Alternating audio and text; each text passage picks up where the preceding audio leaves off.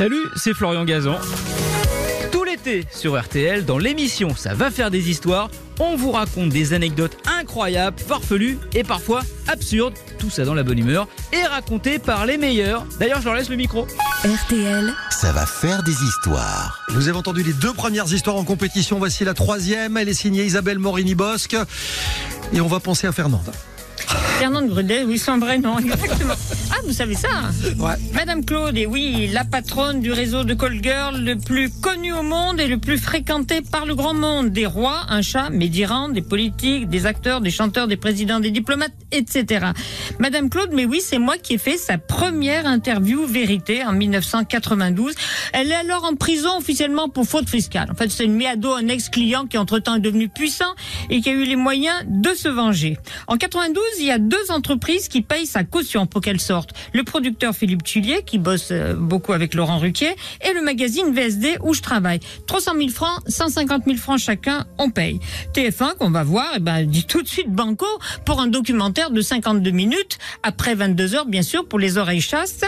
Et il a, en 8 secondes, Étienne Moujotte s'est décidé. Moi, j'étais en vacances, je rentre précipitamment. J'ai une malheureuse petite robe avec sandales, une petite robe de plage. J'ai l'air complètement plouc et je vois très bien dans l'œil de Madame Claude que c'est exactement ce qu'elle pense quand elle me voit la prochaine fois. Je vais la manger toute crue. Parce que Madame Claude, oui, elle veut sortir de prison, mais c'est tout ce qu'elle veut faire. Pour le reste, si elle peut nous échapper, eh ben, elle sera bien contente. Elle a beaucoup, son passé est très intéressant, mais elle l'a beaucoup lissé. Donc, sa vérité, elle veut bien. La vérité, elle veut moins. Surtout la dire euh, publiquement. Et c'est comme ça que ça commence entre elle et moi. Ce qui est vrai, en revanche, c'est la qualité de ses clients. Alors, il y a, je dirais pas les noms parce qu'ils ont des ayants droit et des familles. Il y a celui qui, pour se mettre dans le Mais ils bain, ont souvent été cités quand même. oui, voilà, mais ben alors citez-les. Alors, il y a celui qui picore du grain debout sur un meuble pour se mettre en condition. Il y a celui qui ne peut y arriver que quand il se voit dans un téléviseur et la fille lui dit Ah, mais c'est vous Oh, vous croyez? Il y a celui qui aime se faire pipi et popo dessus, mais il faut que ce soit à travers une vitre parce que l'après-midi, il a des séances à l'Assemblée. Il y a le président américain qui veut faire venir une fille parce qu'il est fou d'amour pour elle, mais il veut pas payer le billet d'avion. Et Claude lui dit Pas d'argent, pas de fille. C'est Claude comme ça. Elle est précurseur en tout. Et justement, ces filles, comme elles sont brillantes et qu'il faut qu'elles fassent briller des gens brillants, eh ben, il faut qu'elles soient cultivées. Alors, elle leur fait, donner des cours d'histoire, de géographie, de culture, de littérature, de savoir-vivre et bien sûr de savoir-faire avec doigté. Et pour vérifier que tout ça est bien compris, eh ben, elle les fait tester. Elle les fait tester par des testeurs, des gens, des gens très connus qui sont des hein. Il n'y a pas joindre le- l'utile à l'agréable. Ils mettent des notes euh, sur 10. Il y a par exemple parmi les testeurs le frère de François Sagan, Jacques Quarez. Il y a aussi un chanteur très très connu qui est resté très connu après des décennies et qu'Olivier Cachin connaît bien et nous tous aussi. Voilà. Et donc. C'est horrible parce que vous en dites trop ou pas Non, assez. ça, euh, Claude m'a cité le nom de Johnny de temps en temps. Ah non. Voilà, ça, euh, je, je, c'est parfaitement plausible. Je ne sais pas, je ne sais pas si c'est vrai. En tout cas, elle les habille, elle habille ses filles, elle les, elle les habille aussi de sac Hermès, de tout qu'elle retient sur leur gage. Une chanteure de gauche qui un jour a été dans une mauvaise passe a fait quelques passes justement pour Madame Claude et me racontait que ça avait été euh, retenu effectivement sur ses gages. Elle aussi précurseur en chirurgie esthétique. Elle fait faire des fines retouches délicatesse, pas des gros machins au bazooka comme on fait maintenant. C'est pas des lèvres Erta.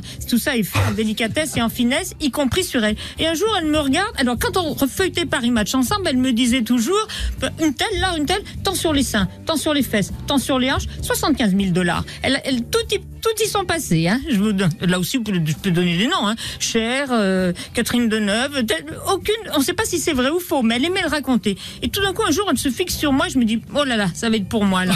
Alors là, à moi, elle me dit ce que j'aurais dû faire. Alors, Et alors là, elle me regarde, me fait Bon, la lèvre supérieure, ça va à peu près, la lèvre inférieure aussi. Faut gonfler un peu tout ça. Puis vous avez 34 ans, faut faire ou 33, je sais plus. Faut faire un petit lifting. Faut, faut commencer très tôt. Alors, là, franchement, faites-vous mettre des implants. Quand vous êtes de face, vous avez déjà l'air d'être de dos.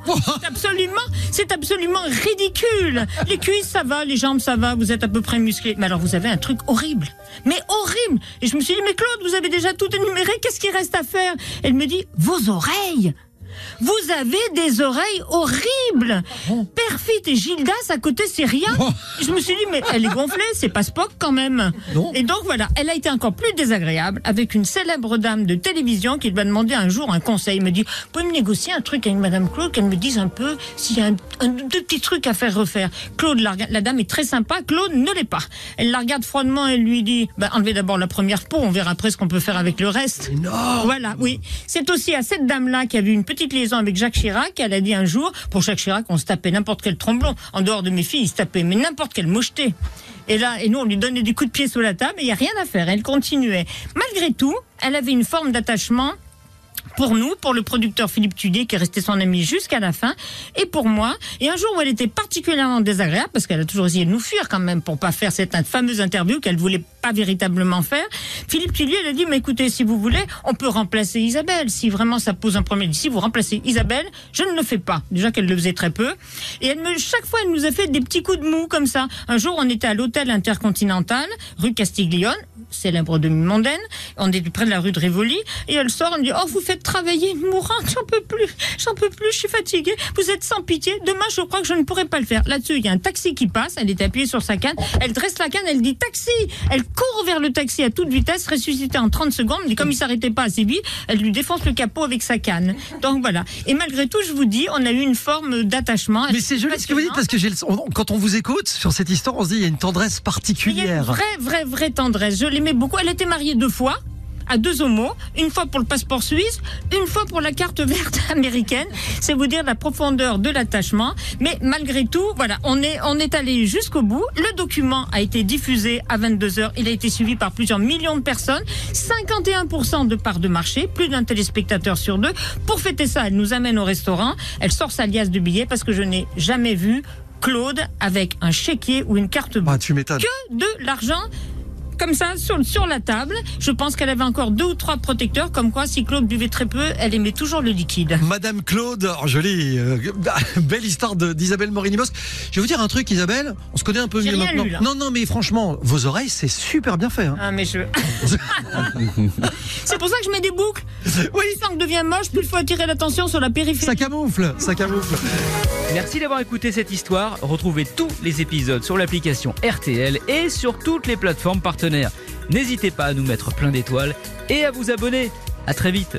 RTL. Ça va faire des histoires.